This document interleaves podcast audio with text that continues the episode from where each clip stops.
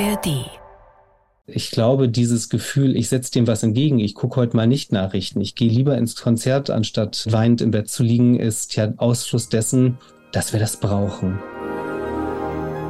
Und ich stand da also und äh, wartete, dass es losging. Auf einmal ging das Licht aus und ich stand im Dunkeln und ich dachte zuerst, jetzt ist was kaputt gegangen. Das erste, was mir einfiel, war Ala Turca, weil das habe ich wahrscheinlich so häufig gespielt in meinem Leben, dass ich es auch noch konnte. Tuba-Koffer sorgt für Aufregung am Frankfurter Bahnhof. Hallo zusammen, ich bin Anne Schönholz und ich bin Geigerin beim Sinfonieorchester des Bayerischen Rundfunks oder kurz einfach BRSO. In diesem Podcast möchte ich euch unser Orchesterleben von allen Seiten zeigen. Hier erfahrt ihr, wie wir Musiker wirklich ticken und was bei uns alles so auf und vor allem auch hinter der Bühne los ist. Die Primetime bei uns im Orchester ist um 20 Uhr, denn da beginnen in der Regel unsere Konzerte. Und je nach Programm spielen wir uns gern auch noch vor Einlass des Publikums auf der Bühne ein. Das können wir so ungefähr ab 19.15 Uhr machen, denn dann ist die Konzerteinführung vorbei und wir haben die Möglichkeit, nochmal ein paar Töne im Saal zu spielen. Ja, so ist der Ablauf bei uns, kurz vor acht. Und auch mein heutiger Gast startet um 8 Uhr abends mit seinem großen Auftritt. Tagesschausprecher Konstantin Schreiber. Seit fast drei Jahren spricht er für die Tagesschau die Nachrichten. Ja, und wenn wir uns mal kurz zurückerinnern, die sind wirklich seitdem nicht so schön. Corona-Krise, Energiekrise, Krieg und nochmal Krieg. Um nicht allzu deprimiert zu werden, hat sich Konstantin, wie ich finde, das allerschönste Hobby der Welt rausgesucht, nämlich die Musik. Seit ein paar Jahren hat er das Klavierspielen wieder aufgenommen und findet darin sein ganz persönliches Glück. Warum das Musikmachen für ihn die perfekte Ablenkung von seinem News-Alltag ist und mit welchem Stück er schon immer seine Verwandtschaft beeindruckt hat, ja, das erzählt er in dieser Folge. Und ganz nebenbei erfahren wir endlich auch mal, wie so der Alltag eines Tagesschausprechers wirklich aussieht. Es ist 20 Uhr und das ist der Schönholz-Podcast mit Anne Schönholz. Viel Spaß euch beim Hören. Ja, herzlich willkommen, lieber Konstantin. Ich freue mich wirklich sehr, dich heute kennenzulernen. Ja, schönen guten Tag. ja, wir haben heute eine etwas besondere Gesprächssituation, denn wir nehmen diese Podcast-Folge mal in einer Online-Schalte auf. Das ist für mich Premiere, ehrlich gesagt. Deshalb erstmal die Frage an dich, Konstantin, wo bist du eigentlich gerade? Ah ja, ich bin tatsächlich gerade mm, bei meinen Eltern zwei Tage zu Besuch an der Nordseeküste. Die wohnen ja direkt, äh, fast direkt am Wasser. Und äh, vor mir blicke ich in den Garten und ich habe mich hier zwei Tage zurückgezogen, weil ich mein neues Buch fertig schreiben muss und das zu Hause nicht so wirklich schaffe ähm, mit dem ganzen Trubel, der da immer los ist. Und hier kann ich mich ein bisschen besser konzentrieren. Gibt es da eine Deadline? Wann muss es fertig sein, das neue Buch? Ja, die erste oder zweite Dezemberwoche, deswegen ist das tatsächlich jetzt die heiße Phase und äh, da muss man wirklich nochmal so ein bisschen konzentriert alles durchgehen und eben wenn so viele Nebengeräusche sind und immer viele Leute da sind, ähm, dann hat man den Kopf dafür. Also ich kann mich da nicht so gut konzentrieren. Völlig klar. Dann ist meine nächste Frage wahrscheinlich schon quasi beantwortet, was du heute denn noch so zu tun hast. Du wirst schreiben, gehe ich mal davon aus, oder? Ja, es ist ja immer ähm, so zum Ende hin ein Prozess zwischen Schreiben und nochmal sehr aufmerksam lesen. Also man muss ja dann gar nicht mehr so groß Strecke machen, wenn man am Ende so eines Entstehungsprozesses eines Buches ist. Also das meiste ist ja vorher schon tatsächlich dann geschrieben, so auf den letzten, auf den letzten Metern. Da geht's wirklich nochmal drum, alles durchzulesen, gucken, ob das, äh, es ist jetzt auch wieder ein fiktionaler Stoff, ob das Sinn ergibt, ob die logischen Zusammenhänge alle klar sind, ob noch irgendwo was fehlt das ist schon fast ein bisschen mehr so Korrekturlesen. Also deswegen weniger, weniger viel schreiben, als vielmehr nochmal aufmerksam alles durchzulesen gerade. Aber in jedem Fall klingt es nicht nach einem ganz normalen Tag in deinem Leben. Heute ist nämlich unser Thema raus aus der Bubble und ich freue mich sehr, unsere beiden Bubbles einmal einander gegenüberzustellen, die News- oder Journalistenbubble der Klassik-Bubble gegenüberzustellen. Ja, gibt es denn so eine Art Alltag eines Tagesschausprechers, auch wenn das heute vielleicht kein alltäglicher Tag ist? Nimm uns doch mal mit. Wie sieht so ein Alltag sonst von dir aus? Ja, es ist tatsächlich insofern Alltag, als es nicht den festen Alltag gibt, sondern Alltag ist Abwechslung. Ja. Und das ist was, was mich tatsächlich auch sehr glücklich macht. Ähm, also auch ein Thema, mit dem ich mich ja gerade äh, beschäftige und wofür ich auch sehr dankbar bin, weil ich glaube, dass ich schon eine unglaubliche Vielfalt an verschiedenen Tagesabläufen, Themen ähm, Schwerpunkten habe, die sich immer wieder abwechseln. Also Buchschreiben ist ja etwas, was ich häufiger schon mache. Das ist Teil, also auch ein Beruf, den ich ausübe, also zu schreiben. Gleichzeitig bei der Tagesschau zu arbeiten. Also da gibt es dann natürlich eine Routine, ähm, aber auch Veranstaltungen zu machen, Lesungen zu machen, ähm, auch nochmal viel zu reisen, Leute zu treffen. Also das, es ist gerade so diese Vielfalt an Tätigkeiten, die letztlich normal ist und die ich aber ganz faszinierend und ähm, glücklich machend finde und wie gesagt, für die ich auch sehr dankbar bin.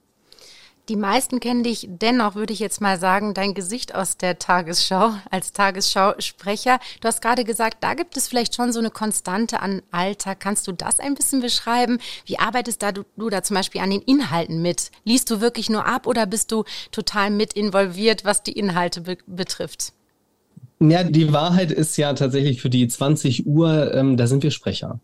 Da sieht die Routine so, Routine so aus, dass wir auch relativ spät kommen. Also gegen 18.30 Uhr sollte man langsam da sein, sonst wird inzwischen auch mal geschaut, ähm, ob der oder diejenige auch wirklich im Haus ist. Hm, also 18.30 komme ich dann in den Sender, dann geht es wirklich erstmal darum, sich fertig zu machen, sprich umzuziehen, Maske und so weiter. Und dann gibt's eine Kameraprobe, eine Studioprobe um 19.30 Uhr. Da werden dann nochmal die Bilder durchgegangen mit dem Sprecher, also die Bilder, die äh, hinter einem zu sehen sind, mit der Sprecherposition davor, ob das aussieht, ob die Schrift passt und so weiter. Man muss auch jedes Mal neu eingeleuchtet werden, weil jeweils ähm, das unterschiedlich aussieht, was man auch anhat, also welcher Stoff, ob der reflektiert oder nicht, ob der matt ist. Also da, da muss man immer noch mal, also ich habe immer gedacht vorher auch, es gibt so ein Standardlicht, man wird einmal eingeleuchtet, man ist ja die gleiche Person, aber es kommt eben auch darauf an, was man anhat. Hm, und dann gehe ich erst in die Redaktion, so gegen 19.40 Uhr und bekomme die Texte. So 19.50 Uhr muss man auch wieder vor dem Studio sein, um verkabelt zu werden. Und man sollte vielleicht auch nicht erst eine Minute vorher drin sein, also so zehn Minuten sollte man einplanen. Das heißt aber, letztlich habe ich auch nur zwischen 19.40 Uhr und 19.50 Uhr Zeit, äh, mir die Texte anzugucken. Das ist nicht viel. Da ist schon so, dass es eher darum geht zu schauen, gibt es Namen, Eigennamen, die man noch recherchieren muss. Also Aussprache tatsächlich, ja. Ähm, da gibt es eine sogenannte Aussprachendatenbank bei der ARD. Da stehen so gut wie alle Eigennamen oder Ländernamen, Städtenamen drin. Da kann man dann noch schnell recherchieren, muss sich das aber auch natürlich merken oder zumindest aufschreiben. Es gibt schon schwierige Eigennamen, die man teilweise so aussprechen muss. Ähm, aber es ist halt, genau, es sind ja auch Nachrichten. Also das heißt, bis zur letzten Minute kann auch noch was verändert werden. Das kommt auch vor. Und dann geht es auch schon los. Also das heißt, da ist das wirklich die Rolle der Präsentation, hm, des möglichst korrekten, fehlerfreien, souveränen Auftretens Daneben gibt es aber andere Strecken, ähm, zum Beispiel bei Tagesschau 24, einen digitalen Nachrichtenkanal, der rund um die Uhr sendet, wo ich auch, wo wir auch äh, tätig sind. Und da bereiten wir auch die Gespräche selber vor. Da führen wir längere Interviews. Da müssen wir auch die Texte selber vorbereiten. Das ist dann eine ganz andere Rolle. Ja, lustig. 20 Uhr ist für uns auch eine goldene Zeit. Da beginnen immer unsere BASO-Konzerte. Wir bereiten es dann ein bisschen länger vor als zehn Minuten natürlich. Äh, aber ein großer Unterschied ist natürlich, du hast gerade zwar gesagt, du machst auch Live-Lesungen. Du kennst also natürlich den Kontakt zum Live-Publikum, aber bei der Tagesschau nicht. Da sprichst du so in ein off hinein, hast keine Ahnung, wer hört und sieht dich gerade. Wünschst du dir manchmal auch in diesen Momenten eigentlich ein Live-Publikum und damit verbunden auch irgendeine Art von Reaktion auf das, was du da vorliest? Na, die Reaktion kommt ja. Also das Live-Publikum ist ja da. Also ich sehe es eben nicht, ja. Ähm, aber es ist ja mit das größtmögliche Publikum, was man so haben kann in Deutschland. Also wir haben ja unsere 11 Millionen Zuschauer im Durchschnitt und nach der Sendung äh, auf allen Kanälen, also ob das dann über Social Media direkt bei mir ist oder über die äh, Feedback-Optionen der Redaktion, also gibt es natürlich eine Infoadresse und so weiter, wo die Leute auch hinschreiben per E-Mail oder auch da über Social Media, da kommt natürlich eine Menge. So. Also Feedback, äh, über fehlendes Feedback kann ich mich nicht beklagen. Das ist teilweise auch ganz interessant, was eben so auffällt und was nicht auffällt. Äh, häufig sind es natürlich auch so Äußerlichkeiten. Ganz skurril fand ich, als ich einmal meinen Ehering vergessen hatte, den hatte ich aber wirklich, also ich wasche mir äh, also auch immer noch mal nach der Maske die Hände und da gibt es ein Waschbecken. Ich meine, mit der Seife, die da liegt und so ist halt blöd mit dem Ring. Da habe ich den Ring abgenommen, Hände gewaschen, bin zum Studio und habe den einfach liegen lassen, weil der aus einer Marmormaserung ist. Das heißt, man sieht den schlecht und war dann in dieser Sendung ohne Ring und äh, es hat sofort die Gala angerufen, gefragt, ob ich jetzt geschieden sei. Das ist nicht wahr. Ja, ja, da sahen wir uns dann noch äh, genötigt, ein Statement, ich glaube, am selben Abend rauszugeben, dass ich, dass ich nicht geschieden bin. So, also es, es fällt schon eine Menge auf und es gibt auch eine Menge Feedback teilweise zu Dingen, wo man so überrascht ist. Ähm, aber so in der Situation, klar, man ist alleine in diesem Studio, das ist auch relativ groß. Das ist ja kein kleiner, intimer Raum, sondern es ist wirklich ein relativ großer Raum. Ähm, das war auch, auch noch mal neu. Vor allem, ähm, also ich stand auch in diesem Studio natürlich vorher schon, aber so richtig geprobt, weiß ich noch vor der ersten Sendung, haben wir das jetzt nicht. Und dann ist es interessant, man sieht es am Anfang, ähm, aber mir war es trotzdem nicht bewusst, dass der Raum ja dunkel ist. Also er wird dann ja hell ähm, und äh, das Licht wird aber wirklich erst so zwei Sekunden vorher ausgeknipst und es ist dann tatsächlich sehr, sehr dunkel in dem Raum. Also dunkler, als es im Fernsehen aussieht. Mm, und ich stand da also und wartete, dass es losging. Auf einmal ging das Licht aus und ich stand im Dunkeln. Ich dachte zuerst, jetzt ist was kaputt gegangen. War so ein bisschen irritiert. Und dann fährt ja auch diese Kamera, das sind ja, äh, die hängt ja an der Schiene an der Decke und die fährt auf einen zu und das ist auch vergleichsweise laut. Also das hört man eben nicht, weil der Ton noch nicht aufgezogen ist, aber es hört sich ein bisschen an wie so eine Straßenbahn, die auf einen zufährt. Also kurzum, ich fand diese Situation alleine in diesem großen dunklen Raum mit etwas, was auf mich zufährt, ähm, am Anfang auch ein bisschen komisch. Äh, man gewöhnt sich, also man kennt es dann ja auch. Aber ja, das ist sicherlich ähm, was anderes, als wenn man jetzt in der Konzerthalle ähm, auch natürlich unmittelbarer noch merkt, wie reagiert jemand. Hm. Genau, aber diesen Schrecken, wenn das Licht ausgeht und der Fokus auf einem selber ist, den kenne ich auch, auch nach Jahren noch. Aber genau ja. das, was ich meinte, natürlich bekommst du unglaublich viel Feedback, aber das ist ja so ein bisschen zeitversetzt. Und bei uns, wir spüren tatsächlich sehr in einem Konzert, bewegt das jetzt die Leute? Manchmal ist es auch so, dass sie vor den Kopf gestoßen sind. Manchmal ist es auch, dass es nicht so richtig gut ankommt. Wir merken eine Unruhe. Und ich denke mir so, das, was du oft verkündest und vorliest, ist sehr gravierend, sind unglaubliche Dinge, die, wenn man die eins zu eins einer Person sagen würde, da käme eine unfassbare Reaktion. Machst du dir darüber mhm. Gedanken? Denkst du, boah, was bringe ich da gerade in die Wohnzimmer hinein? Was muss da los sein, wenn ich, wenn du wirkliche Schreckensnachrichten überbringst? Gut, also ganz abgestumpft ist man ja selber auch nicht. Das heißt, ähm, ich habe schon noch ein Gefühl dafür, welche Tonalität auch so eine Nachrichtensendung hat. Also wie mh, mm, ernst, auch teilweise wie niederschmetternd ist das, was man da verkündet. Ähm, es hat mich ja auch dazu bewegt, eben ein Buch über Resilienz, Optimismus zu schreiben, weil ich in der Situation auch nach vielen Jahren zum ersten Mal gemerkt habe, das geht mir jetzt richtig nah. Das Buch, über das wir in dieser Podcast-Folge immer mal wieder sprechen werden, das hat Konstantin im April 2023 veröffentlicht und es heißt Glück im Unglück, wie ich trotz schlechter Nachrichten optimistisch bleibe. Ja, darin erklärt er euch nochmal ganz in Ruhe, wie das so läuft mit seinem Job und den Nachrichten und wie er gelernt hat, sich durch Musik einen Ausgleich zu schaffen. Und er taucht mit euch ein in seine Recherche über Glück. Was macht glücklich und welche Methoden helfen ihm, mal so richtig abzuschalten? All das lest ihr in Glück im Unglück. Und dass die Nachrichtenflut ein Thema ist, das viele von uns so richtig beschäftigt, merkt Konstantin auch in seinem Job als Tagesschausprecher. Seine Redaktion bekommt momentan massiv viele Rückmeldungen von Zuschauerinnen und Zuschauern, wie Konstantin erzählt. Also ich, ich bin da ein bisschen hin und her gerissen, weil ich es teilweise auch dann wieder trostspendend oder zuversichtspendend empfinde, wie viele Menschen sich auch Gedanken machen, auch sehr ernst Gedanken machen und kluge Zuschriften und, und sehr, ähm, sehr intelligente und überlegte Dinge einem auch schreiben, obwohl sie einen ja gar nicht kennen. Also wo man wirklich merkt, also es ist, es geht an vielen nicht vorbei, wie der Zustand der Welt so ist. Das finde ich ja erstmal dann auch wieder positiv, dass man sich da Gedanken macht, auch als Gesellschaft und, und auch empathisch bleibt ähm, und nicht nur an sich denkt. Aber natürlich spiegelt es auch eine tiefe Verunsicherung und auch Ängste zum Teil. Ähm, und es gibt auch auch in meinem Bekanntenkreis tatsächlich, wenn ich da mit Leuten rede, viele, die sagen, sie gucken weniger Nachrichten oder konsumieren weniger Nachrichten, jetzt nicht nur im Fernsehen, sondern auch online und so weiter. News Avoidance ist ja auch so ein neumodisches Wort für News Fatigue, also Nachrichtenermüdung, ähm, weil sie sagen, sie, sie, sie verkraften das gar nicht mehr alles. Mhm. Ähm, ich kann es auch tatsächlich verstehen. Auch da muss ich sagen, ja. Ähm, und es muss ja vielleicht auch nicht sein. Man muss ja vielleicht nicht 24 Stunden am Tag Nachrichten schauen, sondern es gibt ja andere Dinge, die auch ihre Berechtigung haben, um eben genau das einen zu inspirieren oder zu kräftigen, wie Musik zum Beispiel. Also dann auch mal ins Konzert zu gehen. Ähm, also es ist natürlich immer gut, um 20 Uhr die Tagesschau zu schauen, aber vielleicht kann man auch um 20 Uhr einmal dann abends ähm, sich, sich Musik anhören und, und mit einem anderen Gefühl in den Abend ähm, oder in die Nacht dann gehen. Das finde ich total relevant und auch in Ordnung. Ja, das möchte ich in jedem Fall gleich natürlich auch noch mit dir vertiefen. Raus aus der Bubble ist heute unser Thema und dafür müssen wir, finde ich, unsere Bubbles noch ein bisschen besser kennenlernen.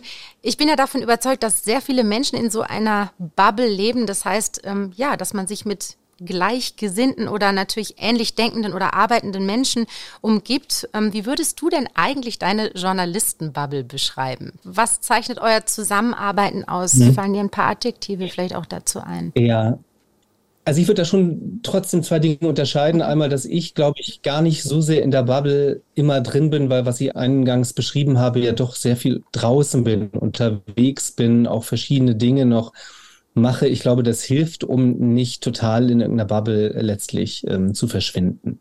Ähm, gibt es eine journalistische Bubble? Es gibt, glaube ich, verschiedene journalistische Bubbles. Ich habe das stärker noch gespürt, als ich in Berlin war da gibt es Journalismus in Berlin und dann kommt erstmal ganz, ganz lange Zeit nichts. Also Hauptstadtjournalismus oder meinetwegen alles, was in Berlin sich abspielt, wird sehr intensiv wahrgenommen, bearbeitet, sind ja auch alle da.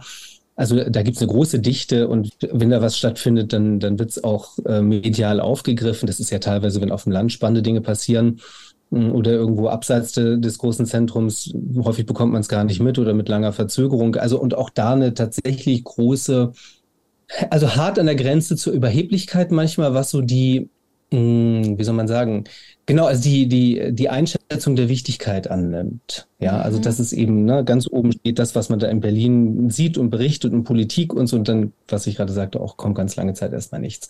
Also da fand ich das sehr, sehr ausgeprägt. Mh, hm, natürlich dann eben auch in diesem politikjournalistischen Umfeld. Mm, ich glaube, ja, ich glaube, aber das, was ich gerade so beschrieb, ähm, ist ein Symptom, was darüber hinaus häufig natürlich stattfindet. Also Journalisten, na klar, wir sind ja auch Menschen. Also wir sehen das, was uns im Alltag auf der Straße begegnet, mehr als das, was wir gar nicht im Blickfeld haben. Das heißt, ähm, die Bubble ist, glaube ich, häufig auch sehr großstädtisch und auch sehr akademisch. Das würde ich, glaube ich, so allgemein beschreiben. Mm, ist auch etwas, was ja durchaus vielen bewusst ist und wo auch gesagt wird, da müssen wir vielleicht ein bisschen uns weiten. Also das Thema, wie holt man auch Leute, die nicht die klassische akademische Laufbahn als journalistische Startvoraussetzung mitbringen, dazu medial tätig zu werden, um vielleicht auch andere Themen noch äh, einzubinden. Wie bekommen wir mehr Leute mit einer anderen ähm, Historie, also sei es aus den neuen Bundesländern, sei es Leute, die irgendwie zugewandert sind dazu, ähm, auch medial zu tätigen. Das ist ja genau Ausfluss dessen, dass man feststellt, es gibt so einen Mainstream der journalistischen Biografie und ich glaube, das führt zu so einer sehr, was ich gerade sagte, großstädtisch-akademischen Bubble, ähm, die vielleicht sich manchmal mehr anstrengen muss, auch Themen abseits dessen zu erkennen, die sie nicht unmittelbar immer selbst betreffen lustig auf eine Wenn ganz. Das eine Antwort auf die Frage ist, also ist doch, natürlich noch sehr. Doch, absolut. Sehr und was man natürlich mitnimmt, ist, dass dieses permanente am politischen Geschehen dran sein auch sehr prägend ist. Ihr habt einen ganz anderen Blick auf das, was euch auch im Alltag umgibt.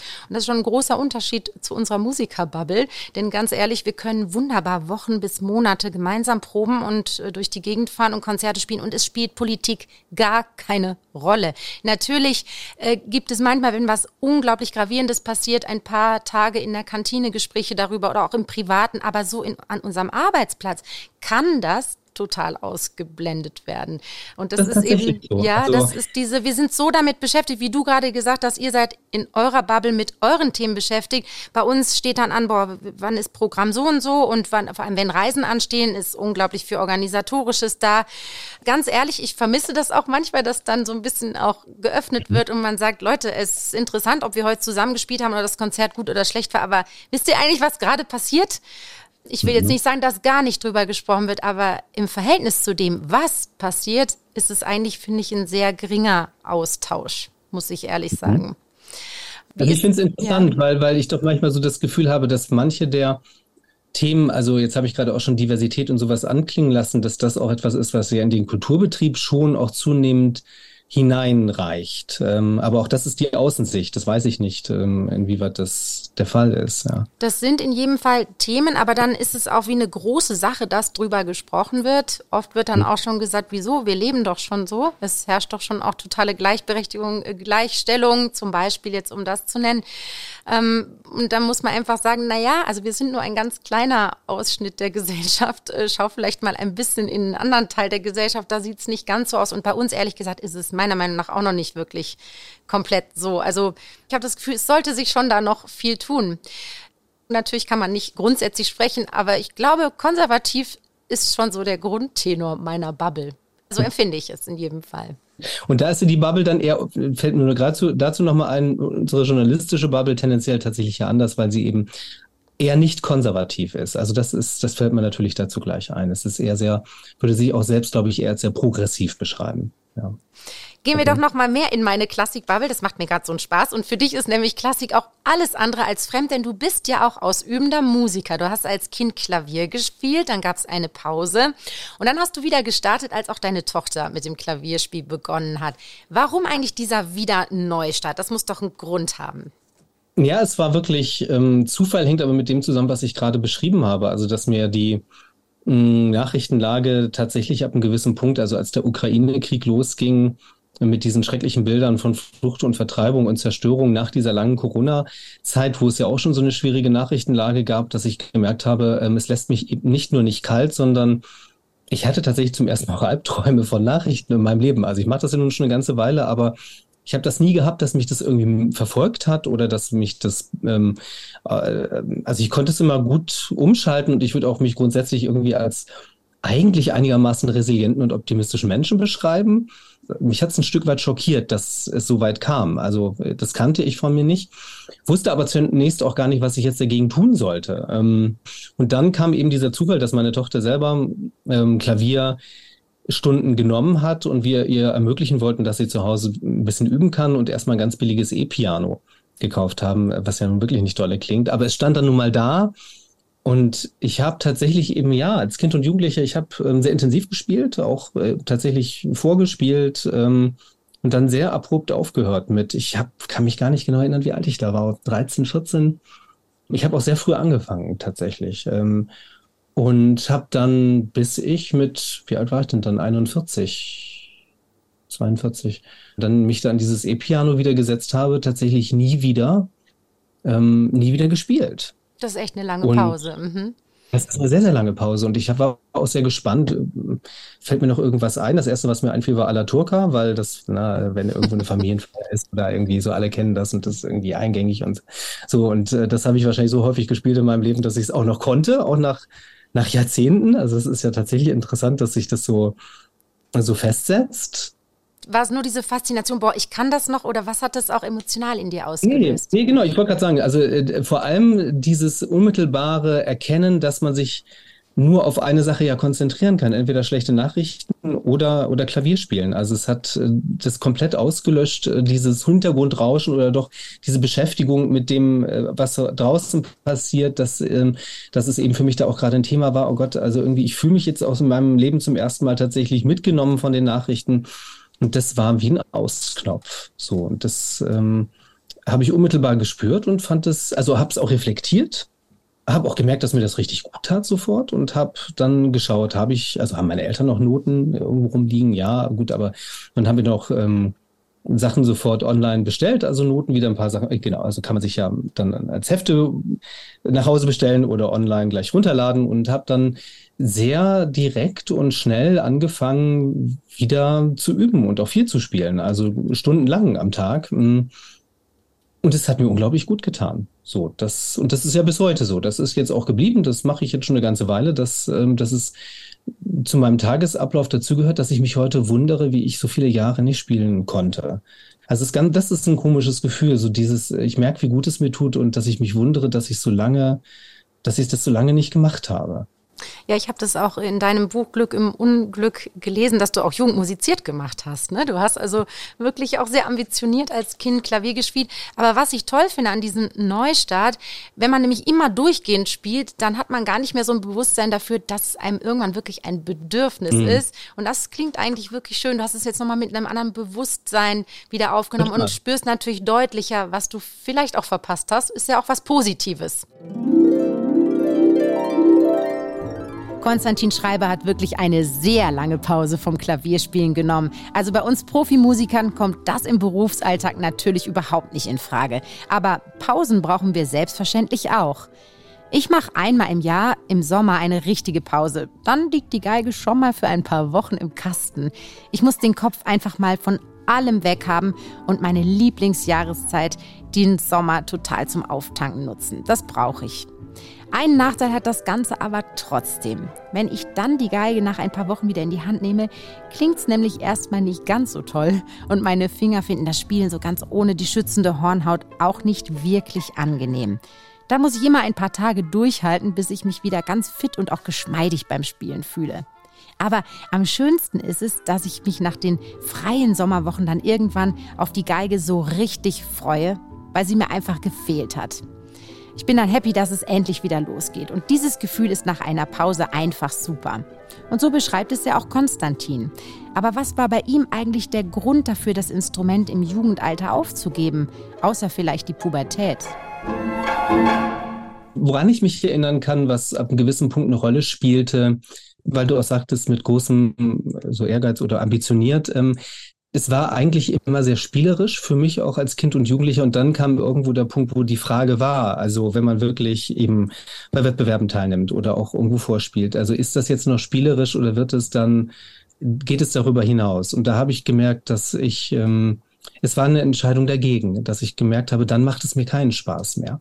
Muss ich dir nicht erklären, aber man übt natürlich anders, wenn man weiß, man setzt sich irgendwie vor Leute und es muss richtig gut sein und die beurteilen das im Zweifel auch noch, ob das, ob das, ähm, wie gut es ist oder nicht. Ähm, und dann ist dann anderer Druck dahinter. Auch die Lehrerin guckt dann anders drauf und dann ist die Leichtigkeit, das merkte ich dann, die war nicht mehr dann so da und auch dieses, ich inspiriere mich damit. Ähm, ändert sich natürlich, wenn man sagt, dann muss man jemand anderen inspirieren. Und die, die Außensicht ist natürlich noch mal kritischer. Und wie kommt das an?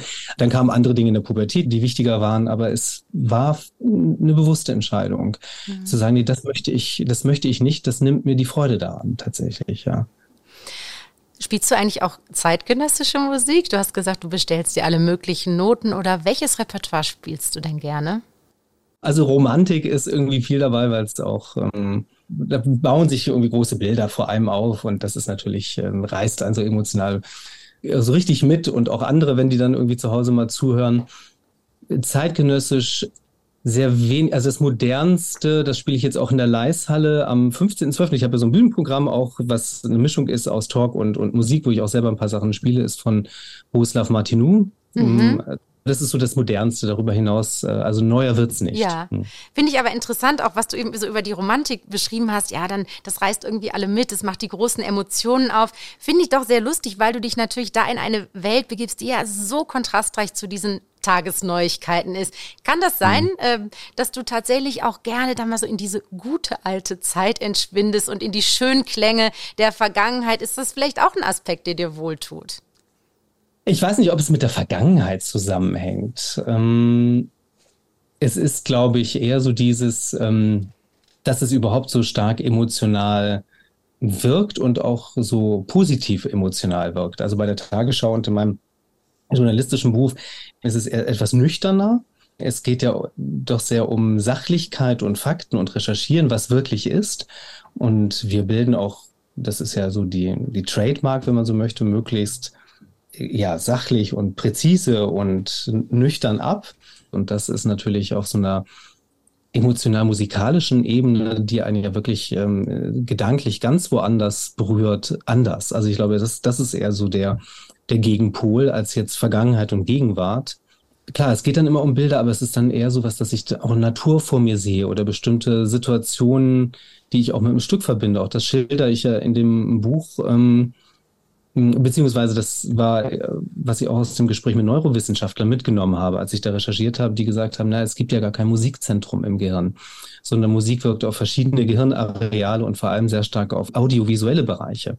Das heißt, Musik dockt sich an bestimmte Situationen, Erinnerungen an, die wir haben und die wir erleben und sind dadurch auch abrufbar. Also ein Musikstück, Musik, die wir gehört haben in einer besonders glücklich machenden Situation, brennt sich im Gehirn ein und die Situation wird für uns wieder erlebbar, wenn wir auch die Musik hören.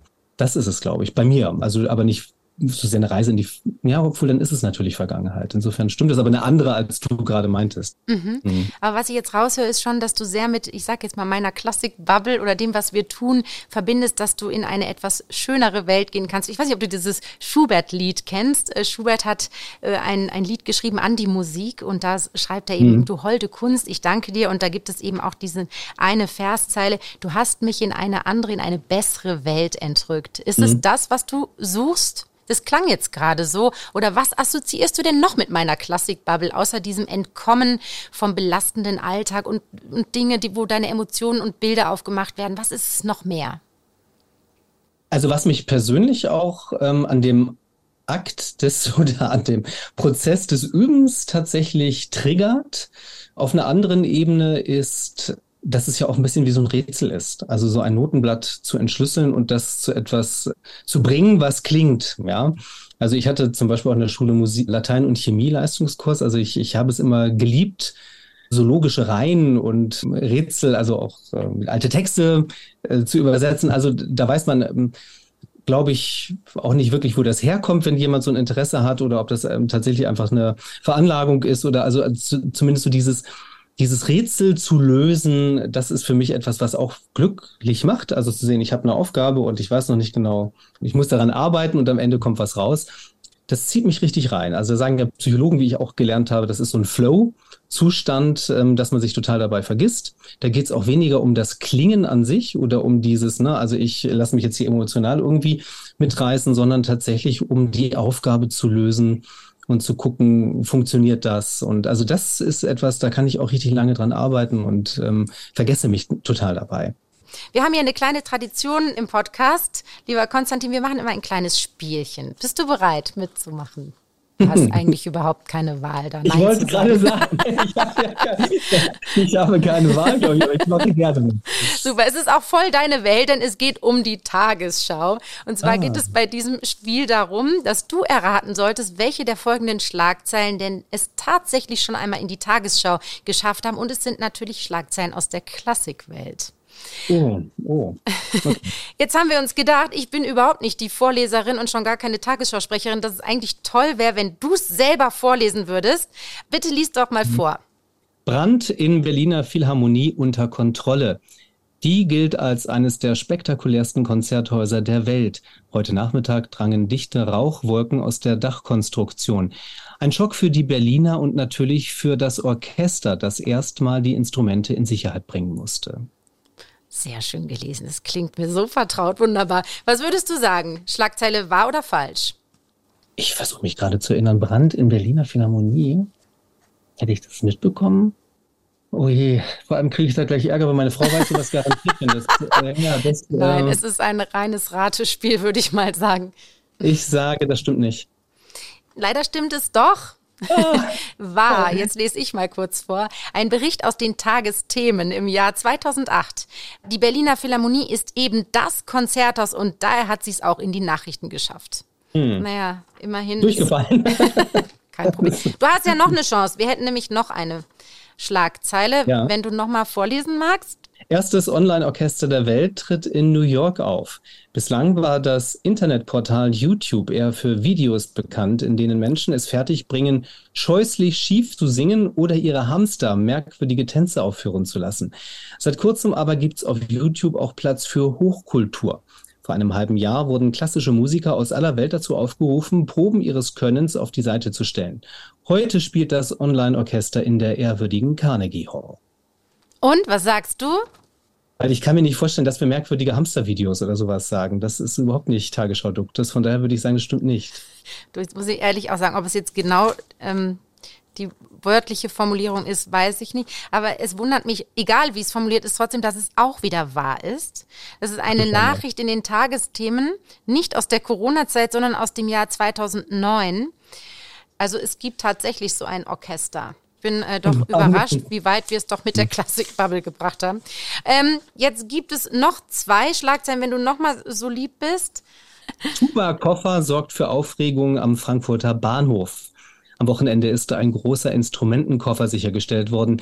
Passanten haben die Sicherheitsbehörden auf den einsamen Koffer am Gleis aufmerksam gemacht.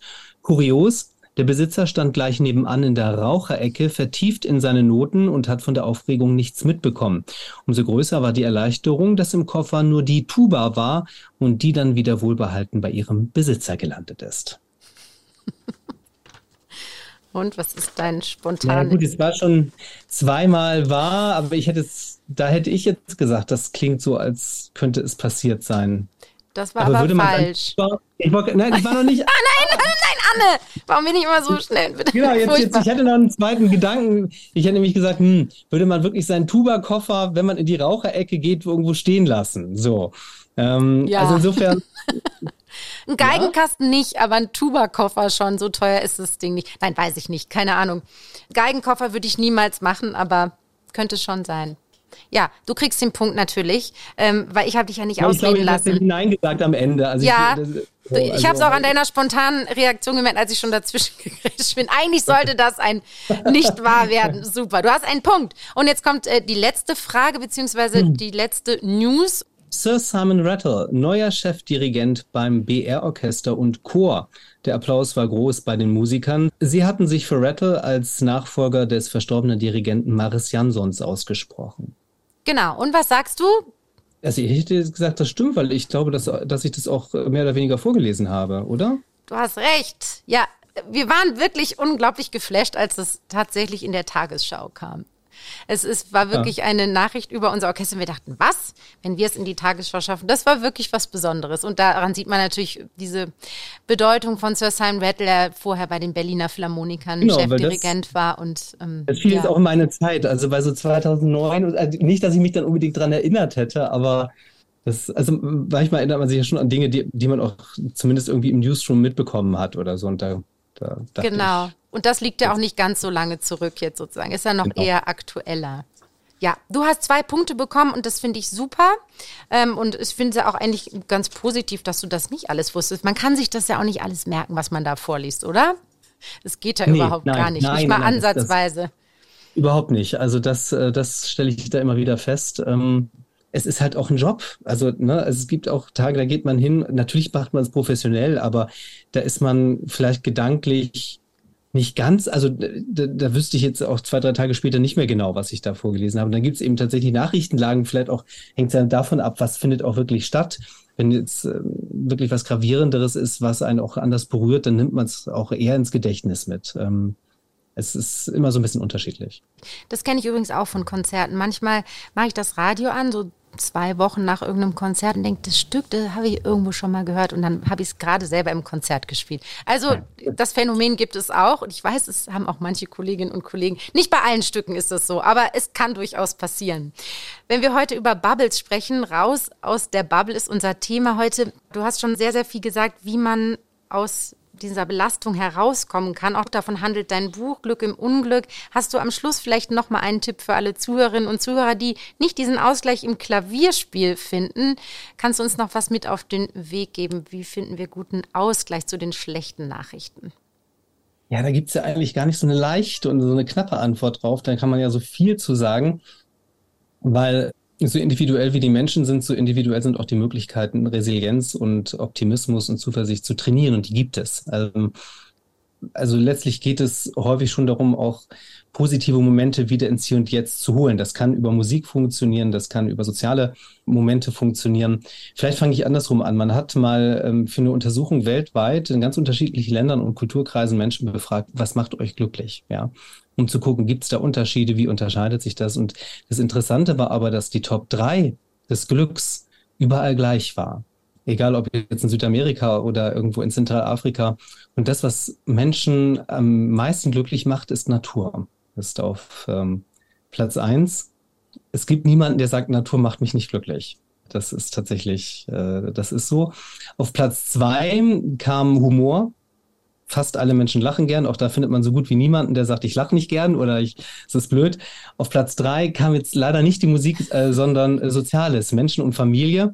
Da gab es aber schon so ein paar, die gesagt haben, meine Familie macht mich nicht glücklich, weil, also ich hatte, sage ich jetzt so halb, halb scherzhaft, aber ich hatte mich gewundert, weil ich dachte, das wäre vielleicht ganz oben. Aber das ist die Begründung, dass Menschen natürlich auch ein paar wenige in sozialen Situationen feststecken, die sie nicht glücklich machen. Aber das war die Top 3. Ähm, Natur, Humor, Familie.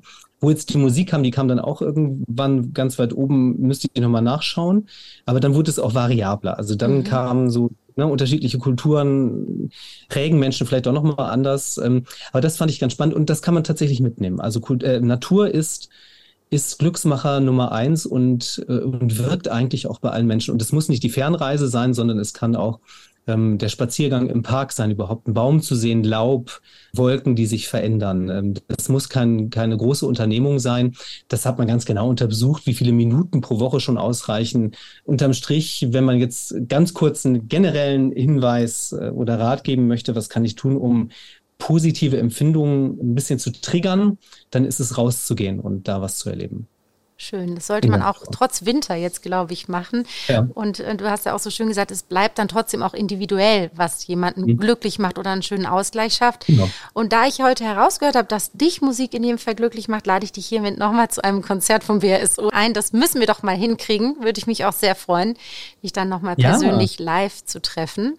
Ich fand es wirklich spannend, mal ein bisschen einen Einblick in deine Bubble zu bekommen. Und äh, ich finde ja dieses Raus aus der Bubble was sehr Wichtiges und fand deshalb diesen Austausch heute sehr, sehr spannend und habe mich sehr gefreut, dich auch kennengelernt zu haben. Vielen Dank. Ja, du hast Spaß gemacht. Ganz herzlichen Dank. Wenn ihr Lust habt, Konstantin Schreiber einmal live zu treffen, wie er es schon im Gespräch erwähnt hat, ist er am 15. Dezember 2023 in Hamburg und zwar in der Leishalle zu Gast. Dort präsentiert er sein Bühnenprogramm, spricht über Glück in Zeiten von den dauerhaften Bad News und er spielt eben auch selbst Klavier. Also, falls ihr im Norden Deutschlands unterwegs seid, den 15. Dezember vormerken. Und jetzt ist es wieder soweit. Ich stelle natürlich auch heute unserem Chefdirigenten Simon Rattle noch eine Frage von euch aus der Podcast-Community. Hallo Simon, hier ist Anne. Oh, Anne, guten Morgen. Simon, ich habe wie immer heute auch eine Frage aus der Podcast-Community für Sie mitgebracht und es geht heute um Autogramme. Also Sie werden ja sicherlich total oft um Autogramme gebeten, aber von wem hätten Sie denn eigentlich gern mal ein Autogramm? Oh, when I was a child, um, I had an autograph book and I would always go behind stage and get this and try to talk to the artists. And I must say, most of the musicians I met were extraordinarily generous to a irritating 10, 11 or 12 year old boy. Uh, I suppose, in a way, for me, I mean, as a British musician, meeting one of our greatest composers, Benjamin Britten, when I was, I think, 11, and I was a percussionist then, and I had a little miniature score of the young person's guide to the orchestra, and he wrote on it uh, with best wishes to my young colleague Benjamin Britten. Uh, I thought that was something I will never forget as long as I live. Was? Sie haben echt ein Autogramm von Benjamin Britten? Das ist ja wirklich der Hammer. Aber Simon, Sie müssen unbedingt mal Ihr Autogrammheft mitbringen. Sie haben ja gerade erzählt, dass Sie schon als Kind Autogramme gesammelt haben und da würde ich wahnsinnig gern mal einen Blick reinwerfen. Also vielen Dank schon mal und bis bald, Simon. Thank you. And I hope to hear from you again soon.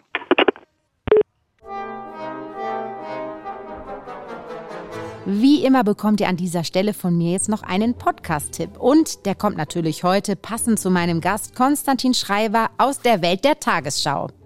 11KM heißt der Tagesschau-Podcast, mit dem ihr die Welt in unter 30 Minuten besser versteht. Journalistinnen und Journalisten aus der gesamten ARD stellen euch ihre Recherchen vor, sei es zum Thema künstliche Intelligenz, Geistermusikerinnen und Musiker auf Spotify oder zum Thema Mafia in Deutschland. Hört doch einfach mal rein. Den Podcast 11KM findet ihr in der ARD Audiothek. Wenn ihr Fragen, Themenvorschläge oder Feedback zu unserem Orchester-Podcast habt, dann schreibt mir doch einfach über Instagram oder auch über Facebook. Sehr gern nehme ich dann eure Ideen mit in die nächsten Podcast-Folgen. Und wenn euch der Podcast gut gefällt, dann abonniert ihn doch gerne, erzählt davon euren Freundinnen, Freunden und Bekannten und lasst mir doch gern auch eine gute Bewertung da. Das wäre super. Dann macht's mal gut und bis zum nächsten Mal. Eure Anne Schönholz.